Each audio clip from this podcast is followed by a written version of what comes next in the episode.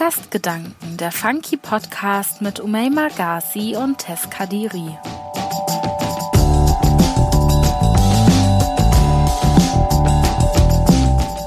Hey, wie geht's dir? Eine Frage, die beim Smalltalk immer gestellt wird. Wenn wir jedoch ehrlich sind, beantworten wir diese Frage meist nur mit einem schnellen Gut und dir? Wann jedoch setzen wir uns wirklich mit der Frage, wie unser Befinden ist, auseinander? Hat eine ehrliche Antwort auf diese Frage überhaupt Platz in unserer Gesellschaft? Ich freue mich sehr darüber, heute eine Dame bei mir zu haben, die genau dieser Frage Raum gibt. Sie hat erst vor kurzem den Preis als beste Musikjournalistin des Jahres gewonnen und die ein oder anderen können sich schon denken, wer hier gerade neben mir sitzt. Ein herzliches Willkommen an Journalistin und DJ Miriam Davutwandi. Hallo. Ich freue mich sehr, dass du heute hier bist. Ich freue mich auch. Dann würde ich sagen, starten wir einfach mit der Vorstellungsrunde. Du durftest dir ja im Vorfeld zu deinem Kürzel Miri jeweils ein Attribut zu jedem Buchstaben überlegen. Ähm, ich würde sagen, wir starten einfach damit. Ach so, ich dachte einfach nur für M. Ich habe jetzt nur M vorbereitet. Ich habe jetzt vier Buchstaben, äh, vier Wörter für M. ähm, ja, das ist natürlich auch okay. Du kannst natürlich auch für M einfach dann die vier Attribute auswählen. Ich habe einmal müde, ja. weil ich gerade krass müde bin. Wir haben gerade schon drüber gesprochen. Ich habe die Nacht das erste Mal seit Jahren durchgemacht und komme gerade gar nicht auf mein Leben klar. Aber ich bin auch fast immer müde. Dann habe ich natürlich musikalisch, weil obviously Ähm, dann habe ich noch melancholisch.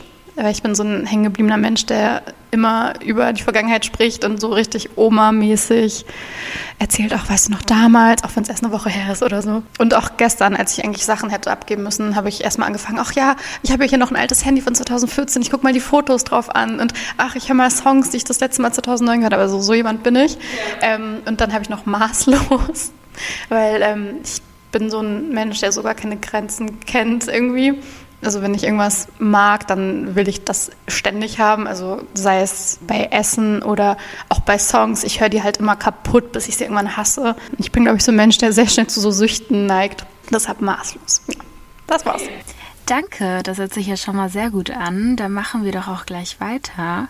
Du hast ja nämlich selber auch einen Podcast, in dem du tiefer auf die Frage, wie geht es dir mit verschiedensten Leuten aus der Popkultur sprichst. Deswegen erstmal ganz kurz die Frage, ob du nicht vielleicht ein bisschen tiefer auf den Inhalt des Podcasts eingehen könntest. Also das Überthema ist Mental Health, also mentale, psychische Gesundheit. Und das ist ein Interview-Podcast, da spreche ich mit hauptsächlich Menschen des öffentlichen Lebens über ihr Befinden. Also alles, was irgendwie mit Psyche zu tun hat. Was schätzt du denn, wie einfach fällt es Personen des öffentlichen Lebens, ehrlich auf diese Frage zu antworten?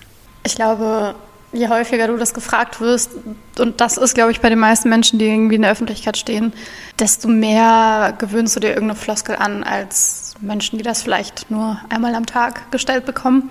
Ich hatte ja auch Henning May zum Beispiel zu Gast und der hat auch erzählt, dann wird er das halt 30 Mal gefragt an so einem Tourtag zum Beispiel. Dann, dann fragen Fans, dann fragen die von der Produktion, dann fragt sein Vater das am Telefon und irgendwann sagt man halt nur noch, ja, danke, gut. Also ich glaube, es ist schon schwierig für Menschen, die in der Öffentlichkeit stehen, weil das ja auch oft noch als unhöflich interpretiert wird, wenn man mal sagt, ey, ehrlich gesagt geht es mir gerade voll scheiße.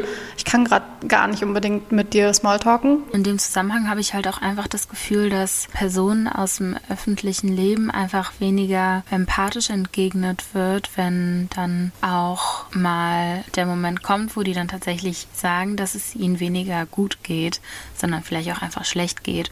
Warum glaubst du, ist das so? Ja, ich glaube, weil, weil man die ja so als so hyperperformative Personen wahrnimmt. Und ich glaube, das gehört ja auch zu dem ganzen Stigma, was ja mit mentaler Gesundheit zusammenhängt oder mit Krankheiten, dass man denkt, nur weil jemand irgendwas schafft, dass dem automatisch gut gehen muss. Ja. Also du kannst auf einer Bühne stehen und singen, also muss es dir wohl irgendwie gut gehen. Und ich glaube, wir entmenschlichen ganz oft Leute, die so öffentliche Figuren sind und vergessen ganz oft, dass das ein stinknormaler Mensch ist, der wahrscheinlich nach der Show auch nach Hause geht und flennt. Du selber bist ja auch Person des öffentlichen Lebens. Wann würdest du sagen, hast du dich das letzte Mal so richtig intensiv mit der Frage, wie es dir wirklich geht, auseinandergesetzt? Ja, tatsächlich heute, weil ich durch dieses Durchmachen gemerkt habe, dass ich mich gerade komplett übernommen habe mal wieder. Und das natürlich auch auf die Psyche geht. Also man unterschätzt ja ganz oft so Dinge wie Essen, Trinken, Schlafen, was das dann doch mit der Psyche macht. Und man denkt ja immer, das muss irgendeinen krassen, kranken, schlimmen Auslöser gehabt haben, der irgendwie traumatisch war. Aber oft kann es einem auch einfach schlecht gehen, weil man sich nicht um sich gekümmert hat. Ähm, ja, also heute tatsächlich erst. Gestern Abend habe ich da auch nochmal kurz drüber nachgedacht, weil ich eine Nachricht bekommen habe von einer Person, die mir geschrieben hat wegen des Podcasts und sich ja einfach dazu ein paar Fragen hatte. Sie war dann so ein bisschen sauer, weil ich das erste Mal nicht geantwortet hatte und da musste ich dann auch an diese ganze Geschichte mit Henning May und generell dieses, wie ist es in der Öffentlichkeit zu stehen und Leute erwarten was von einem, da muss ich auch sehr stark drüber nachdenken, weil ähm, Menschen auch oft dann erwarten von Leuten, vor allem wenn man dann mal darüber spricht, dass man irgendwie Ansprechperson dafür ist. Und das bin ich halt nicht. Ich bin kein Ersatz für Freunde, für Therapie, für Familie. Ich kann nur so ein bisschen nach außen zeigen, hey, ihr seid nicht alleine und das könnt ihr tun, das sind die Impulse, aber ich habe ja nicht die Kapazitäten, vor allem als Betroffene auch noch, mich da jetzt um alle zu kümmern, auch wenn ich es gerne würde. Und äh, das war auf jeden Fall so ein Moment, wo ich dann auch das nochmal krass reflektiert habe, dass wir auch immer den Anspruch haben, wenn jemand sich da mal äußert, der muss jetzt für mich da sein. Und ich glaube, das ist bei so ganz berühmten Leuten, das kann man bei mir ja gar nicht vergleichen, äh, richtig schlimm, wenn viele Leute sich identifizieren mit einer Musik und dann denken, oh, der hat einen Song über seine Depression, ich kann ihm bestimmt schreiben, er wird mir bestimmt dazu antworten. Und das ist ja für beide Seiten dann irgendwie ein unbefriedigendes Gefühl. Ja, ähm, das ist natürlich sehr verständlich. So, da ist man auch einem enormen Druck irgendwo ausgesetzt. Wie hast du in der Situation dann reagiert? Ähm, ehrlich gesagt erstmal gar nicht. Also ich habe ganz lange darüber nachgedacht, was ich antworten soll, weil also es interessiert ja nicht wirklich, was die Leute sagen und man will ja auch jedem helfen. Gleichzeitig fand ich das ein bisschen gemein, mich so unter Druck zu setzen, weil das ist auch so, ein, so eine Social-Media-Sache, dass man denkt, man hätte den Anspruch, dass jeder einem antwortet und Leute vergessen einfach, dass das vor Social Media so nicht möglich war. Da waren Leute nicht available mit einem Klick, sondern viel weiter weg von einem. Und da musste man, wenn man was wollte von einer Person, noch viel mehr machen dafür. Und ich finde, kein Mensch ist einem irgendeine Antwort schuldig. Wenn überhaupt, dann Leute wie zum Beispiel PolitikerInnen, weil die ja von uns quasi gewählt wurden in ein bestimmtes Amt und ich von denen irgendwie erwarte, dass sie sich äußern zu einem Thema. Aber selbst die sind jetzt nicht dafür verantwortlich, äh, dir für alles Rede und Antwort zu stehen. Ähm, ich glaube, das ist eine Sache, die wir alle, gerade wir, die ja mit Social Media so aufgewachsen sind, reflektieren müssen, dass nicht jemand, nur weil er gerade bei WhatsApp online ist, dir antworten muss. Es hat vielleicht Gründe, warum er oder sie das gerade nicht kann.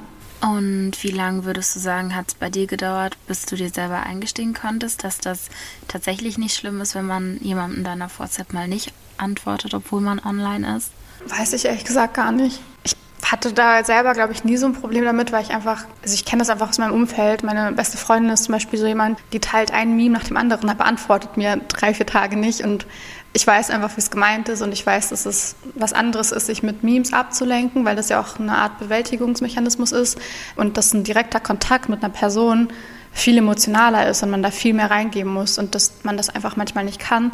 Deshalb versuche ich mir das selber auch zu erlauben. Klar, es setzt mich mega unter Druck, wenn ich sehe, oh, schon fünf unbeantwortete Nachrichten, oh, jetzt sind sechs. Es ist mega der Druck. Ich würde lügen, würde ich sagen, das würde mich nicht selber voll auf fertig machen. Aber ähm, indem man das anderen eingesteht, das zu dürfen, wird man dann sich selbst gegenüber auch ein bisschen netter. Ja, ich glaube, das ist auf jeden Fall ein sehr wichtiger Tipp auch einfach an uns, an die Jugend, weil ich glaube, bei uns ist es sehr, hat es ein sehr großes Gewicht, wenn man dann mal nicht antwortet, obwohl man irgendwie gerade auf Snapchat noch was äh, verschickt hat. Und dann fragen sich die Leute, okay, warum antwortet die jetzt auf WhatsApp nicht? Ist sie jetzt so cool? Ähm, aber ja, wie wir gerade schon von Miri gehört haben, das kann andere Gründe haben, weshalb man, oder beziehungsweise bestimmte Gründe haben, weshalb man dann auf WhatsApp nicht schreibt. Und das heißt nicht, dass man in dem Moment vielleicht abgehoben ist oder ähnliches, sondern dass man die Zeit einfach für sich braucht. Und ich finde, es ist vielleicht auch eine Sache des Respekts, einfach dem Menschen die Zeit zu geben, die er braucht, um dann auf die eine oder andere Nachricht zu antworten. Jetzt sind natürlich Freunde ein wichtiger Bestandteil unseres Lebens und weg von Freunden, denen man auf WhatsApp nicht antwortet, hin zu Freunden, mit denen man die Kindheit verbracht hat. Ähm, wie wichtig würdest du sagen, war das Thema psychische Gesundheit in deinem Freundeskreis damals? Schwer zu sagen, weil es damals nicht so viel getan wurde. Also ich glaube, in diesen zehn Jahren, als ich als noch Jugendliche galt, ist auch viel passiert, auch medial und generell im Umgang mit diesen Themen. Man achtet viel mehr auf so Sachen wie Psychosomatik. Äh, auch in der Popkultur werden diese Themen mehr besprochen. Also als ich 14, 15 war, war das schon noch mal ein bisschen anders als heute. Oh Gott, das klingt, als wäre ich so uralt jetzt, aber das ist, hat sich wirklich viel getan, finde ich, in, in, letzter Zeit. Auch, dass sowas wie mein Podcast stattfinden kann, weiß nicht, ob das gleichermaßen funktioniert hätte vor 15 Jahren. Genau, also ehrlich gesagt war das nicht so wirklich Thema. Klar, ich hatte gute, coole Freunde, die generell offen waren für diese Themen, aber wir hatten einfach ganz andere Ressourcen. Also man, man wusste gar nicht so richtig, wohin damit. Also auch klar, ich habe mich Leuten anvertraut, aber die hatten jetzt gar nicht gewusst, ach ja, man kann dann zu der Therapeutin zum Beispiel gehen. So weit waren wir gar nicht. Es war auch natürlich eine Kleinstadt, da war es ja nochmal schwieriger, an Informationen überhaupt zu kommen. Auch online gab es nicht so mega viele Angebote. Also es war einfach nicht so mega Thema, ehrlich gesagt. Und wann würdest du sagen, hat es für dich persönlich angefangen, dass du dich damit intensiver auseinandergesetzt hast? Jetzt in Bezug auf so psychische Krankheiten. Ja, ich glaube, das erste Mal habe ich gemerkt, dass irgendwas nicht stimmt, als ich angefangen habe, meine Haare auszureißen. Das war, glaube ich, so das Erste, wo man dann wirklich nicht mehr verdrängen kann, dass irgendwas mit einem nicht stimmt. Da war ich so 14, würde ich sagen. Und da habe ich dann das erste Mal so ein bisschen äh, gegoogelt und versucht, Dinge darüber herauszufinden, warum ich das eigentlich tue. Ähm, ja, so mit 14 ungefähr. Und jetzt rückblickend würdest du sagen, es hat damals auf jeden Fall jemanden gegeben, mit dem du da offen drüber sprechen konntest? Theoretisch schon, praktisch eher weniger. Also ich habe mich sehr viel ins Internet verkrochen. Wie gesagt, ich hatte tolle Freunde immer. Es war jetzt nicht so, äh, ist ja voll das Privileg, Leute um sich herum zu haben, die irgendwie verständnisvoll und, und nett sind. Ähm, ich will da gar nicht auf irgendwem rumhacken.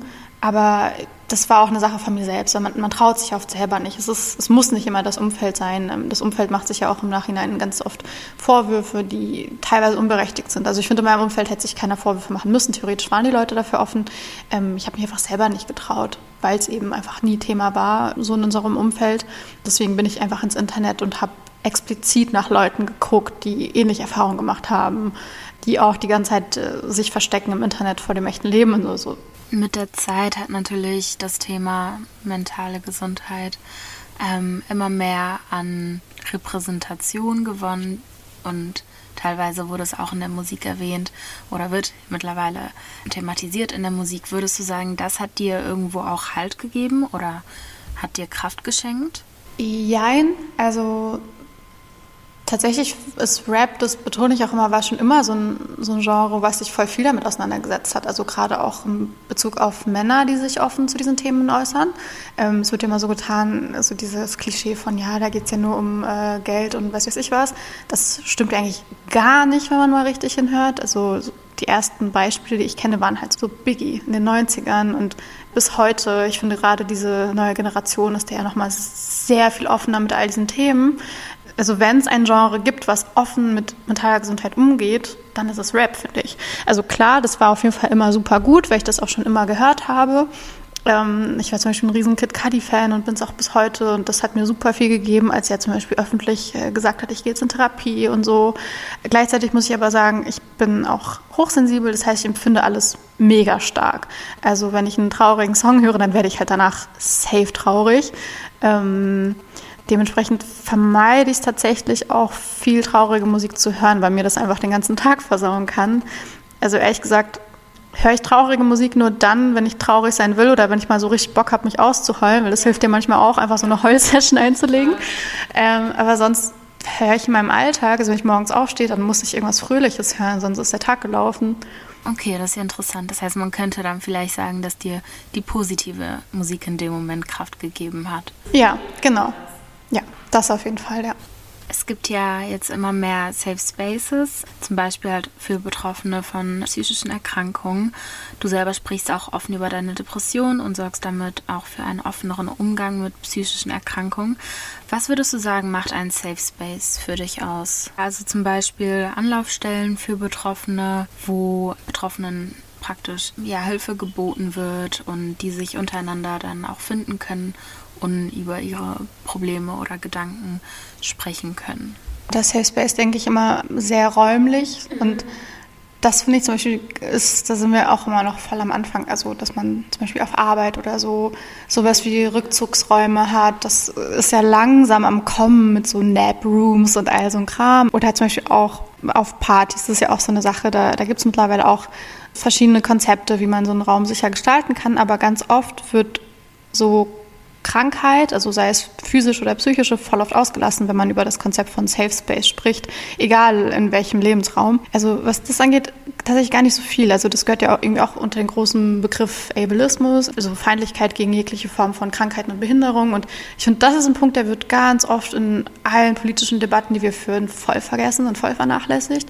Ähm, deswegen ja, es gibt immer mehr Angebote, es gibt verschiedenste Therapieformen, Gruppentherapien, Beratungsstellen und so weiter. Und man kann sich das schnell zusammen googeln, aber die sind erstmal nicht so leicht zugänglich und auch nicht leicht zugänglich, wenn du eben wirklich akut betroffen bist, dann fällt es halt schwer, einen Hörer in die Hand zu nehmen und existieren, aber nicht als sowas, wo man einfach rein und rauslaufen kann, weil unter Safe Space stelle ich mir irgendwas vor, da ist so eine nette Ecke im Park, da weiß ich, da bin ich safe und da verstehen mich alle und da muss ich mir nicht anhören, raff dich doch mal, mach doch mal Yoga. Und das gibt es halt, finde ich, so im realen Leben, im Alltag eigentlich kaum. Ja, das stimmt tatsächlich. Jetzt, wo du das so ausgeführt hast, fällt mir natürlich auch auf, dass es sowas in der Schule auch nicht gibt. Wobei sich, glaube ich, Betroffene gerade so im Schulkontext, wo ja auch viele naja, pubertierende Menschen unterwegs sind, sich vielleicht nicht ganz trauen würden, dann eben in die besagte Ecke zu gehen, weil es dann heißen würde, okay, weil man auch vielleicht ein bisschen ausgeschlossen wäre dann vom Rest, aber das wäre dann in dem Moment ja auch gewollt. Es wäre natürlich schön, überhaupt irgendwie die Möglichkeit zu haben. Und dann könnte man sehen, wie man mit Kommentaren von MitschülerInnen dann umgehen kann. Würdest du in dem Zusammenhang vielleicht auch sagen, dass vielleicht erstmal ein Grundverständnis existieren müsste psychischen Krankheiten gegenüber, dass das normal ist und dass viele Menschen betroffen sind und das vielleicht auch gar nicht ähm, kenntlich machen wollen. Ja, auf jeden Fall. Also es ist ja auch zum Beispiel so, dass wenn du jetzt ins Ärztezimmer gehen würdest in der Schule, weil du irgendwie merkst, oh, ich krieg Fieber oder so, dann, dann wird auch keiner sagen, oh, okay, krass, die hat jetzt Fieber, oh, vielleicht zu Corona-Zeiten, aber davor eigentlich nicht. ähm, genau, also klar, das hängt schon natürlich mit uns als Gesamtgesellschaft zusammen, wie wir damit umgehen und warum Menschen sich nicht trauen, darüber zu sprechen. Klar, auf jeden Fall. Also natürlich wäre das mein Wunsch, dass man in so ein Ärztezimmer gehen kann und das ist egal, ob wegen der Physis oder der Psyche und das gleichermaßen behandelt wird, aber ich glaube, da sind wir noch ein Stückchen von entfernt. Aber ich bin auch hoffnungsvoll. Ja, ich bin da auch sehr hoffnungsvoll und ich glaube auch, dass gerade so Podcasts wie deiner für Aufklärung oder zur Aufklärung beitragen. Und das ist, glaube ich, super wichtig, weil natürlich noch ganz viele Vorurteile existieren. Und ich bin da auch nicht ganz frei von. Also ich habe mir Depression auch einfach so vorgestellt, dass man dann den ganzen Tag da sitzt und einfach super traurig ist. Aber selbst Trauer ist ja eine Form von Emotion und viele depressive Menschen spüren irgendwann auch einfach gar nichts mehr. Also da ist dann einfach eine Leere und ja, die können sich noch nicht mal motivieren, irgendwie aufzustehen und sich die Zähne zu putzen oder ähnliches. Also dieser Zustand, wenn der dann irgendwann zum Dauerzustand wird, dann kann er natürlich auch ganze Existenzen kaputt machen. Und ich glaube, das muss man sich vielleicht auch so ein bisschen in den Vordergrund stellen, dass es tatsächlich ernstzunehmend ist jetzt auch auf den Leistungsdruck, den wir ausgesetzt sind in unserer Gesellschaft oder ähm, in dieser Wirtschaftsform, warum würdest du sagen, ähm, ist es noch wichtiger, genau dann über seine Emotionen oder sein, sein ähm, psychisches Wohlbefinden zu sprechen? Das Ganze jetzt ganz politisch zu machen. Ähm, ich glaube, dass wir in, wie du schon sagtest, in so einer Leistungsgesellschaft, in einem kapitalistischen System, ich finde, das ist eine Form von Widerstand, auch wenn es vielleicht übertrieben ausgedrückt klingt, über so Dinge zu sprechen, weil das ist ja das, was verlangt wird und wo eigentlich 80 äh, Millionen Menschen auch täglich mitmachen. Dieses Funktionieren, zur Arbeit gehen, sozial irgendwie kompatibel sein, einfach das machen, was erwartet wird von einem. Ähm, und sich dagegen zu stellen und zu sagen, ey, ich rede über Schwäche, ich rede über meine Gefühle, ähm, ich kann einfach nicht funktionieren, das finde ich ist schon, schon krass in der heutigen Zeit, das zu sagen. Und ich finde das auch politisch irgendwie eine starke Message zu sagen, nee, ich will vielleicht gar nicht funktionieren. Und würdest du sagen, dieser Widerstand hat einen Platz? Oder würdest du sagen, Arbeitgeber geben Arbeitnehmer einen Platz dafür, eben genau mit diesen Emotionen umzugehen? Ehrlich gesagt nicht unbedingt. Deswegen meinte ich auch, es ist eine Form von Widerstand, weil Widerstand ist, ist halt Widerstand. Man wird da nicht sofort umarmt wenn man jetzt sagt, ey, ich, ich will nicht oder ich kann heute deshalb nicht zur Arbeit. Also ich glaube, die meisten Menschen sind so, dass sie dann zum Beispiel nicht sagen, warum sie jetzt nicht kommen. Dann ist es halt eine Erkältung oder dann geht man zur Physiotherapie und nicht zur Psychotherapie. So. Also man, ähm, ich kenne das selber aus meinem Alltag. Ich habe auch schon oft gelogen, wenn es darum geht. Habe mir aber selber auch ein bisschen zur Aufgabe gemacht. Weil wenn ich mir schon auf die Stirn schreibe, ich will das entstigmatisieren, dass ich auch bei mir selber anfange und dass ich eben ganz klar sage, hey, ich habe dir nicht geantwortet, weil es mir schlecht ging. Oder eben wie wir es schon hatten bei der Frage nach dem, wie geht's dir, dass ich da versuche, möglichst ehrlich zu antworten. Oder wenn ich ähm, nicht zur Arbeit kann, dass ich meinem Arbeitgeber auch sage, ich bin jetzt nicht wegen der Grippe nicht gekommen, sondern das ist der Grund. Weil ich glaube, wenn man nicht anfängt bei sich und bei sich in seinem Umfeld, dann ist es immer sehr leicht zu reden von der Gesellschaft und von der Politik. Und das sind dann so große Begriffe. Also ich glaube, das tut einem selbst auch einfach gut, wenn man das nicht immer verheimlicht. Und was würdest du sagen, hat dir am meisten geholfen, mit deinen Emotionen umzugehen? Mm, meine Therapeutin, ehrlich gesagt. Also ich habe zu diesen arroganten Menschen gehört. Nein, nicht arrogant, das ist, ist auch krass, das zu sagen, aber ähm, zu den Menschen gehört, die dachten, ich, ich check mich selber am allerbesten und das, das wird kein fremder Mensch verstehen können. Äh, was soll mir denn irgendjemand erzählen? Ich bin so selbstreflektiert, ich weiß da schon, was mit mir abgeht. Und ähm, zu sehen, dass das nicht so ist, war erstmal so ein Schlag in die Fresse, den ich echt gebraucht habe. Und auch nochmal so von außen betrachtet zu werden. Und jemand, der so all die Infos, die du von dir gibst, in so ein, also dieses Puzzle irgendwie so zu vervollständigen, das ist schon nochmal eine ganz andere Form von Selbstreflexion, als man sie kennt aus Gesprächen mit Freundinnen oder mit sich selbst oder was auch immer. Deswegen würde ich sagen, es war echt einfach die Therapie in meinem Fall. Ich glaube nicht, dass jedem Therapie hilft und das nicht, dass das nicht für alle auch immer die Lösung ist, aber für mich war es es auf jeden Fall. Und abschließend hast du vielleicht irgendeinen Tipp für Betroffene oder für Menschen, die sich das gerade anhören und sich Gedanken um ihr psychisches Wohlbefinden haben. Was kannst du den ZuhörerInnen mitgeben? Ich finde das immer so schwer, Tipps zu geben, weil ja, ist immer schwer, wenn man selber nicht betroffen ist und nicht wirklich Therapeutin ist. Also das ist mir auch zum Beispiel beim Podcast voll wichtig, dass keiner denkt, das ist ein Selbsthilfe-Podcast, sondern ein Betroffene sprechen miteinander. Aber dementsprechend wäre das, glaube ich, auch mein größter Tipp, den ich irgendwie mitgeben kann, dass man das nicht zu seinem Geheimnis macht, auch wenn es voll schwer fällt. Sei es aber auch im Internet, also sei es wie bei mir damals, dass man bei MSN mit irgendwelchen Randoms spricht, die man eigentlich gar nicht kennt, dass man es einfach nicht geheim hält, dass man es mit irgendwem teilt eine Person reicht, finde ich schon. Und es ist, wie gesagt, schwierig und es ist auch ein Privileg zu sagen, man hat jemanden. Aber wenn man es kann, dass man es versucht, sich irgendjemanden rauszupicken, egal online, in real life, egal wo, dass man nicht allein ist mit dem Thema. Oder auch wenn es wirklich nur das Hören von einem Podcast ist oder so. Das ist natürlich, wie gesagt, keine Lösung für das Problem.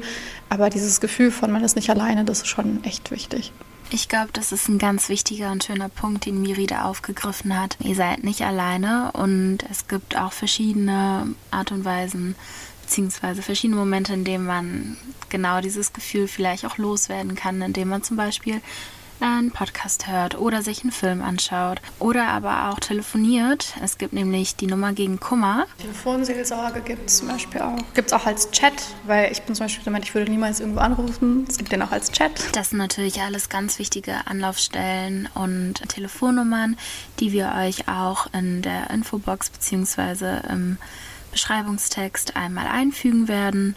Danke Miri, das war es tatsächlich schon. Ähm, wir konnten heute ganz viel mitnehmen. Wir haben ganz viel darüber gelernt, wie man mit dem eigenen Empfinden umgehen kann, ob das eigene Empfinden in so eine Leistungsgesellschaft reinpasst oder nicht, ob man in einem Arbeitgeber-Arbeitnehmer-Verhältnis offen mit seinen Emotionen umgehen kann ja, wir durften leider feststellen, dass das nicht ganz so der Fall sein sollte, weil man dann gegebenenfalls als nicht funktionierender Arbeitnehmer dem Arbeitgeber nicht so viel Geld in die Tasche reinbringt.